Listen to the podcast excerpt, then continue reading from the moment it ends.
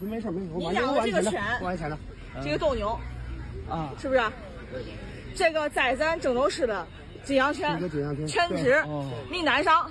第二，您作为养犬人，近期的这个新闻咱也看了，有啥好交叉的？一个一个金羊犬，有啥好交叉的？他就违法了，我我告诉你。一个金羊犬，一个金羊犬我都不认。现在全国全国同人民都在看着了，你有啥好往这儿侥幸的？就是啊。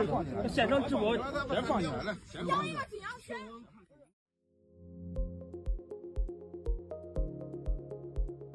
欢迎来到四零四档案馆，在这里我们一起穿越中国数字高墙。这里是 CDT 周报。十月十五日至二十一日，这周，上海文汇出版社于今年九月发行的历史书籍《崇祯勤政的亡国君》传出了全面下架的消息。由发行商发给各网站、新华书店经销商的通知函中称，因印刷问题，现通知全部下架召回。这本书的作者是中国明史专家陈梧桐，已于今年五月三十一日辞世。据网友查证。勤政的亡国君其实是二零一六年出版的《崇祯往事：明帝国最后的图景》这本书的更名重印，而新旧两个版本内容一致。网民普遍猜测，新版书籍被下架的原因是因为新版书名和封面设计触犯了新时代文字狱，涉嫌影射了中共最高领导人习近平。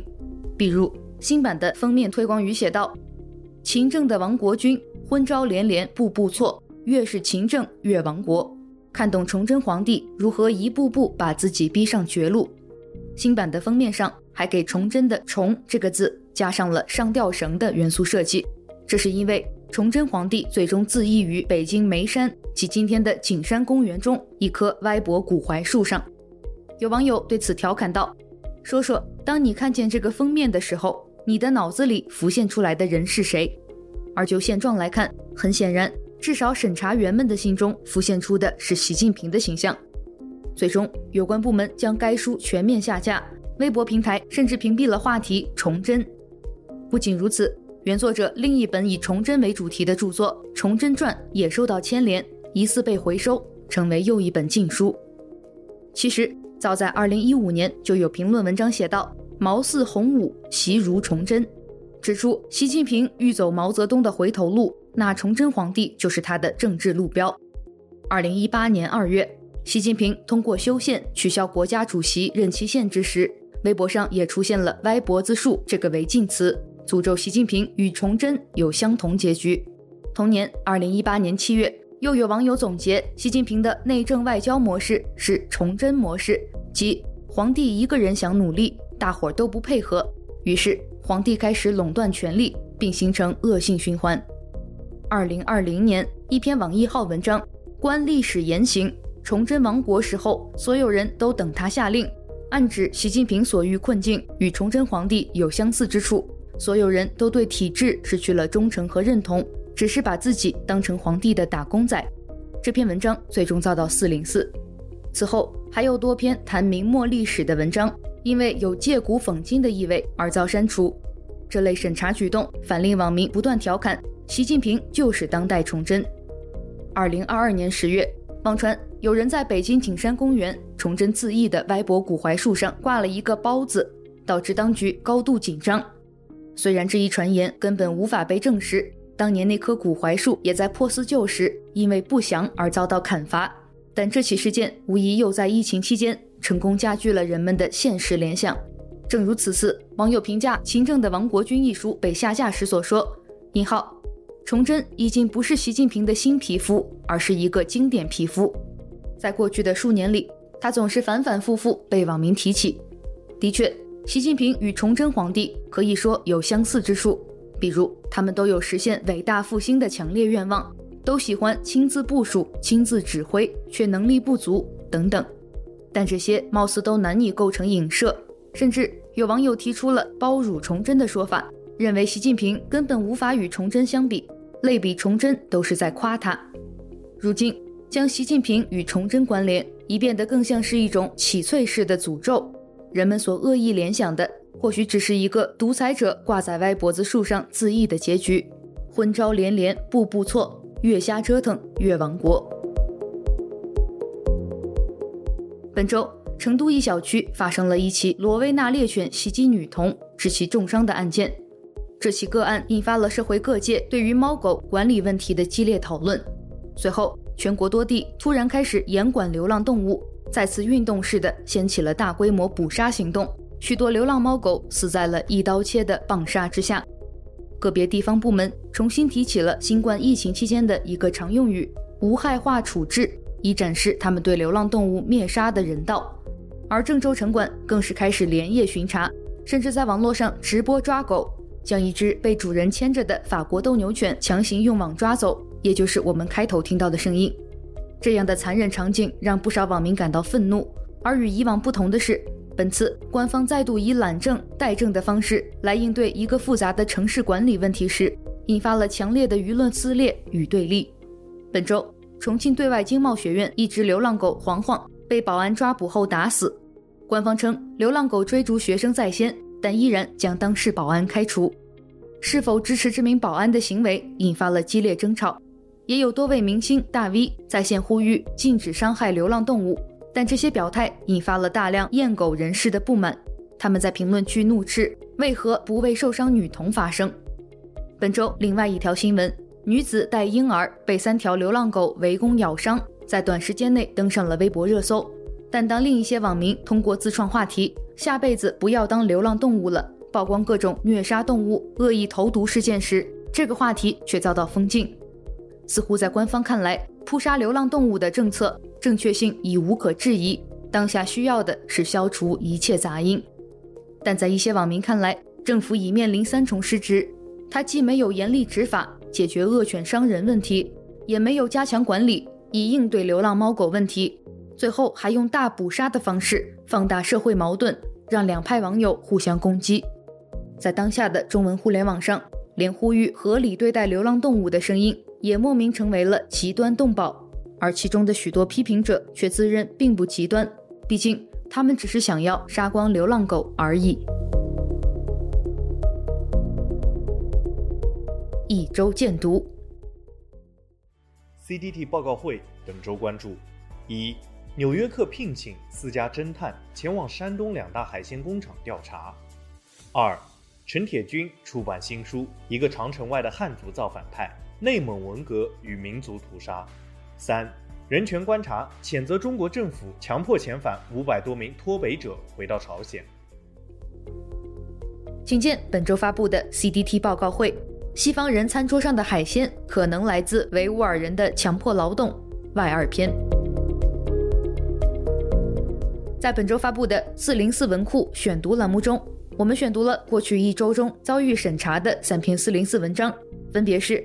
来自变迁男，职场里的九零后女性已经开始被歧视了。来自寻侠记，讨论本周 A 股跌破三千点的文章。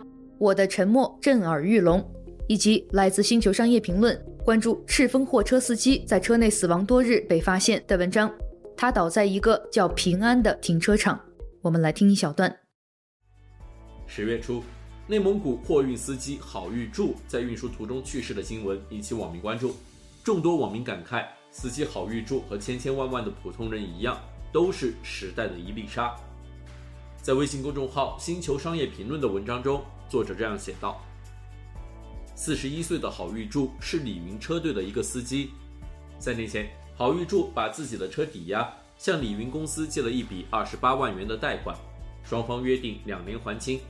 郝玉柱每月还款一万三千二百元。”三年过去，郝玉柱依旧有十三万欠款没有还完。每个月，李云都会给郝玉柱打个电话，郝玉柱会解释自己这个月为啥还不起钱。李云说：“引号，他从来不耍滑，就算还不了钱，电话都是第一时间接通。”然而，这个老实的小郝在八月时突然失联了。李云联系了郝玉柱平时车队的几个朋友，朋友们都说他们也联系不上郝玉柱了。同样联系不上郝玉柱的还有他的姐夫。七月十二日那天，二姐夫接到了郝玉柱的电话，说希望姐夫能给他打点钱。于是二姐夫给他转了三千块，那是最后一次联系到他。直到国庆节，大家才收到他的消息。他在自己的车里去世了。去年十二月，郝玉柱生了一场病，在西藏住院了三个月。出院后，郝玉柱只休息一个月，又回到了路上。车队老板李云劝他至少休养半年，但郝玉柱还是复工上路了。他不得不工作。去世前，郝玉柱曾给自己的一位卡友打过一个电话，要了两百块钱。他告诉朋友：“引号，我已经一天没吃饭了。”请见四零四文库。弱势一方有没有公平？不能全依着强势一方有没有良心。外二篇。自从十月七日，哈马斯对以色列展开突然袭击，以色列宣布进入战争状态，并作出反击，双方冲突不断升级，至今仍在持续。本周关于巴以冲突，中国数字时代共收录了十篇相关文章。十月十五日，在小红书平台上，一名专注以色列内容的博主阿美有大脸上传了多条据称是在以色列耶路撒冷防空洞里拍摄的视频，展现祖国的关怀。家人们，大家好，我是中国留学生阿美。经过昨天的冲突升级之后呢，今天在宿舍楼的防空洞里面，同学们讨论的最多的话题就是要不要撤离回国。其次呢，我们中国的大使馆和学校的中国留学生学生会不断地在群里面安抚我们的情绪，为我们提供支援，让我们感到非常的安心。我们中国的航空公司的航班呢，也一直保持着运力，没有停。所以呢，我想暂时留在这里，静观局势的发展。很快，这些视频被网民指出有造假痕迹，视频博主本人并不在以色列，而在北京。还有身在以色列的留学生透露，这名博主此前曾私信很多同学，找当地留学生拍摄正能量素材，宣传中国大使馆正在对当地华人展开积极救援。他的视频发布后，很快引发了讨论。大量网民涌入了当事博主的小红书评论区，批评其造假行为十分恶劣。十月十七日下午，该博主已将小红书账号内容清空，并人为关闭了显示 IP 属地的功能。讽刺的是，就在此视频上传同一天，一个中国在以色列留学生的微信群群聊截图显示，有学生询问相关负责人中方是否安排撤侨，并表示身边其他国家的学生都被各自国家接走了。由于未得到直接回复，一名学生在下面评论道：“你好出了国才知道，战狼是最大的谣言。”未料这条言论却收到了回复，相关负责人在群内警告这名学生，不许在本群发布无关消息。而中国官方目前仍无撤侨计划。外交部发言人毛宁在十六日的记者会上称，建议当地中国公民搭乘商业航班尽快回国。本周，微信公众号“舆论扎记”发布关于此事的文章，找留学生演爱国戏被拒后，假装在以色列博主造假翻车。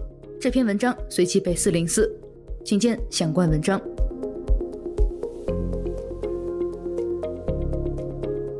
近日，前《纽约时报》驻华记者伊恩·张森张燕出版新书《星火》，记录了中国的地下历史学家，包括高华、吴迪、郭余华等学者。吴杰、艾晓明等纪录片创作者，也包括江雪、谭和成、维瑟等记者、编辑和作家。在这本书的前言中，作者写道：“对于现代中国的领导人来说，历史赋予了他们掌握权力的合法性，历史选择了共产党来拯救中国，历史决定了党的成功上位，历史还护佑着党继续执政。当然，这样的历史一定是党书写的历史。”党雇佣了一大群史官、电影制片人、摄影师和记者，编纂了从古至今的正统历史事件。通过这些人，党控制了教科书、电影、电视纪录片、公开发行的历史杂志，甚至还包括视频、游戏的历史叙事。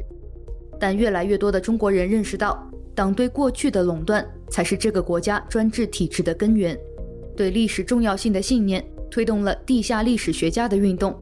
这场运动在过去二十年里蓬勃兴起。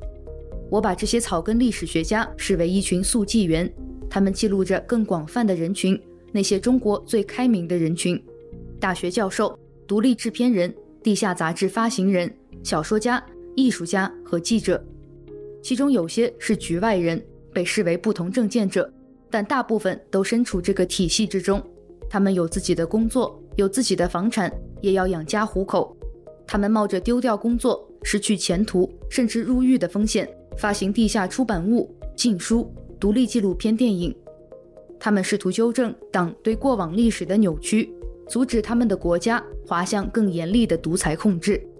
他们试图用新技术来公开现行制度的失败，并把现在的问题和过去的灾难联系起来。在共产党执政的前五十年里，他们单枪匹马，独自奋战。他们的文章、作品和书籍很快被安全机关查封，因此总体上罕为人知。但最近二十年来，他们融接成一张全国性的网络，经受住数次打击，仍然生存了下来。在数字技术的帮助下，比如 PDF 格式的杂志和书籍、可下载的视频以及其他各种躲避审查的创新方式，他们生产了大量易于分享的作品，来对抗共产党对历史的漂白。本书记录的就是这二十年来中国地下历史运动的兴起。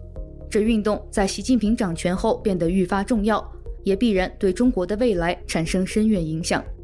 请见文章来自 Ian Johnson，《星火前沿》。十月十八日，中国统计局副局长盛来运在发布会上表示，去年人口总量首次负增长，虽然人口数量有所下降。但是我们人口质量改善速度更快。啊，我们最新的数据就是，呃，劳动力的平均受教育年限啊，已经达到十点九三年，啊，十点将近十一年，啊，另外我们现在的高等教育以上的这种劳动力中间高等教育以上文化程度的，现在已经有二点四亿人，啊，所以虽然说人口的数量是吧，这个有所下降，但我们人口的质量啊，改善的速度更快，啊，这也就为中国经济高质量发展，啊，推进新型工业化。啊，提供了很好的人口的这样一个资源的保障。随后，微博话题“我国人口数量虽下降，但质量改善速度快”登上热搜。这番言论中的神转折、神逻辑和隐含的歧视，引发了大量网民嘲讽。目前，该话题已被封禁。请见网络民意：韭菜虽然少了，但出油率更高了。一周惊奇，深秋的中原大地颇有几分魔幻色彩。这边周口数百农民哄抢玉米的喧嚣还未完全散去，那边新乡盐津又爆出不让农民用机械收花生，只能人收的新闻。据媒体报道，近日网传河南延津禁止群众用机械设备收花生。共和国大气污染防治法法律法规各公告如下。省里领导检查了，老百姓都不能在下雨收是吧？咋说啊？咋说咋着是的？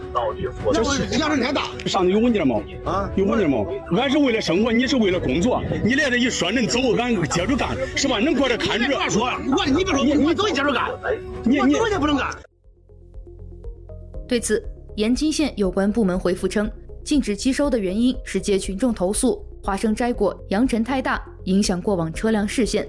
当地安排工作人员引导群众错峰作业，降低扬尘，但由于个别人员解释有误，产生误解。当地村民称，从十月十五日起已不再禁止机收。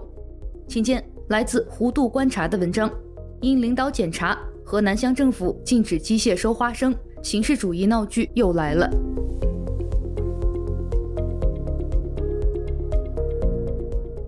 周讽刺。十月十五日，一段在云南某高校拍摄的短视频走红网络。视频中，学生们打扮成熟，模仿领导视察学校。一位扮演领导的男生身穿行政夹克，竖着背头，戴着眼镜，背着双手。同行人有的拿包，有的拿保温杯。这名领导就在一群人的簇拥下，闲庭信步在学校视察。该视频引发关注后，校方回应。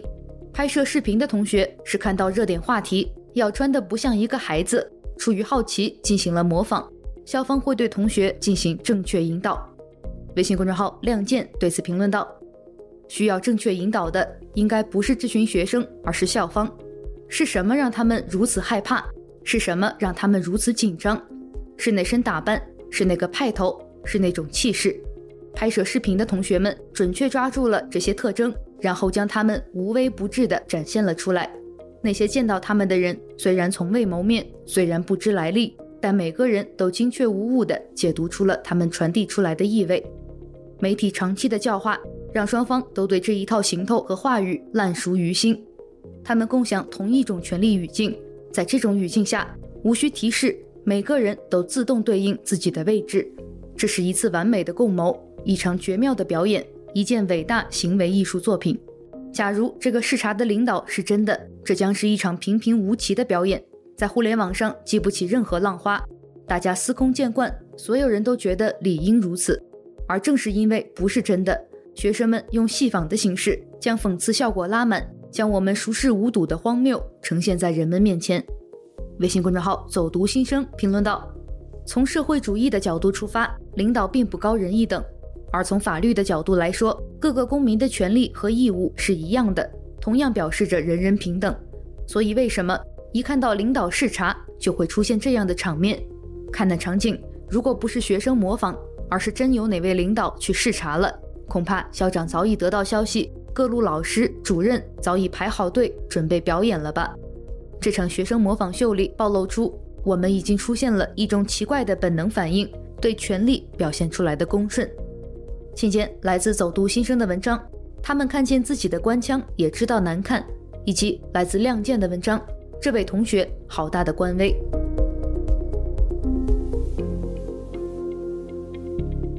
最后，一周故事。本周的一周故事，我们来关注一篇来自吉州工作室十月十五日发布的文章：六十四岁环卫工消失在清晨街头，车祸的消息传开了。西安曲江大道上，环卫工一个传一个地说：“耿冰霞死了。”二零二三年四月二十二日早上六点四十三分，他在清扫中横穿马路，被一辆小轿车撞倒。几秒钟之内，又一辆紧随其后的小轿车又将他碾压而过。子女去环卫公司处理后事，对方说：“我们这儿没有这个人。”工友们也从新的传闻里得知，那个倒在地上的环卫工确实不是耿冰霞。隔天，打扫相邻路段的刘姐从新的传闻中得知，她叫肖小玲，六十四岁，早已超过招工限制年龄，找过继出去的妹妹耿冰霞借了身份证，才获得这份工作。家里头除了耿冰霞，再没其他人听过借身份证的事。肖小玲的女儿肖华说：“如果知道，一定会跟妈妈大吵一架。”她也感到不解，说：“我妈妈跟小姨长得完全不一样，我妈瘦，小姨胖。”入职的时候怎么通过了审核？半年过去，家属没有收到任何工伤赔偿。车祸事故认定书公布后，他们到肖小玲所在的西安某环卫公司处理后事。对方说：“我们这儿没有你母亲这个人。”九月，当地媒体以“公司谈冒名环卫工身亡，称查无此人”为标题报道了这件事。环卫公司法务人员在一段家属提供的录音中称。公司仅有耿冰霞的用工合同和保险，家属不认可的话，可以到法院起诉。整个沟通过程里，工作人员始终没有说出肖小玲这个名字。在公开资料中，老年劳动者因超龄冒用他人身份入职，工作期间死亡的情况已有先例。广东东莞一例，一审判决公司赔偿工亡补偿金约六十七万，公司以清洁工虚报年龄为由，请求仅赔偿百分之二十。被二审驳回，维持原判。大连一名保安借用弟弟身份证，二零一七年于工作期间突发疾病死亡。法院判决显示，虽有冒用他人身份的行为，但其毕竟实际提供了劳动，也接受劳动管理，属于劳动法意义上的劳动者。公司应向家属支付工亡补偿金。请见相关文章。以上就是本期节目的全部内容。如果大家希望了解本期节目中提到的相关新闻事件和文章，欢迎点击本期节目简介中的链接，在中国数字时代网站阅读更多内容。中国数字时代 （CDT） 致力于记录和传播中文互联网上被审查的信息，以及人们与审查对抗的努力。欢迎大家通过电报 Telegram 平台向我们投稿，投稿地址请见本期节目的文字简介。阅读更多内容，请访问我们的网站 cdt dot。M E D I A。